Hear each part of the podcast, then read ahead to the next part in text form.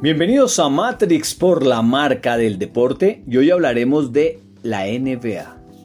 ¿Cuáles son los elementos técnicos del baloncesto y su importancia?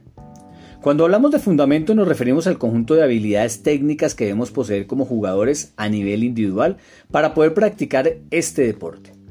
Presentado por matrixmobile.com, tu portal de marcas más importante de América Latina.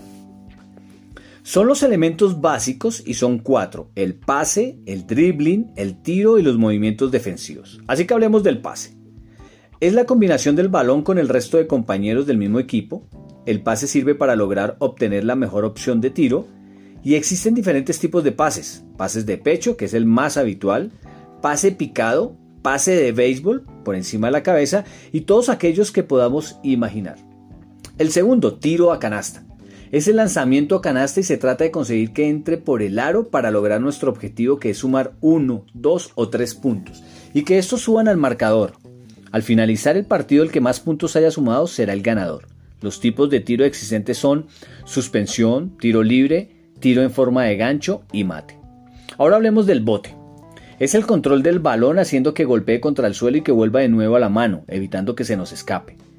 El bote nos sirve para avanzar por la cancha dejando atrás a las personas que nos están defendiendo.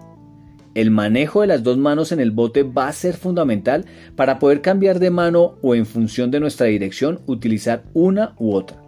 Existe el bote de control, de protección y en velocidad. Y la cuarta, la defensa. La utilizamos para evitar que avancen las personas que tienen que lograr canasta. Cuando defendemos no podemos tocar en exceso, al contrario, debemos respetar su espacio porque si no, nos pitarían falta. La posición defensiva entre el aro y el jugador, salvo excepciones, siempre se defenderá dando la espalda a la canasta. Los objetivos de una buena defensa son evitar el avance del contrario, conseguir robar el balón, cortar un pase y taponar un tiro. Si conseguimos realizar una buena defensa durante el partido, tendremos muchas opciones de obtener una victoria, ya que el equipo contrario habrá metido pocas canastas.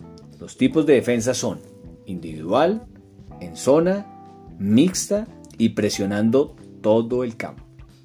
Recuerda, Matrix por la marca del deporte es presentado por matrixmobile.com, tu portal de marcas más importante de América Latina.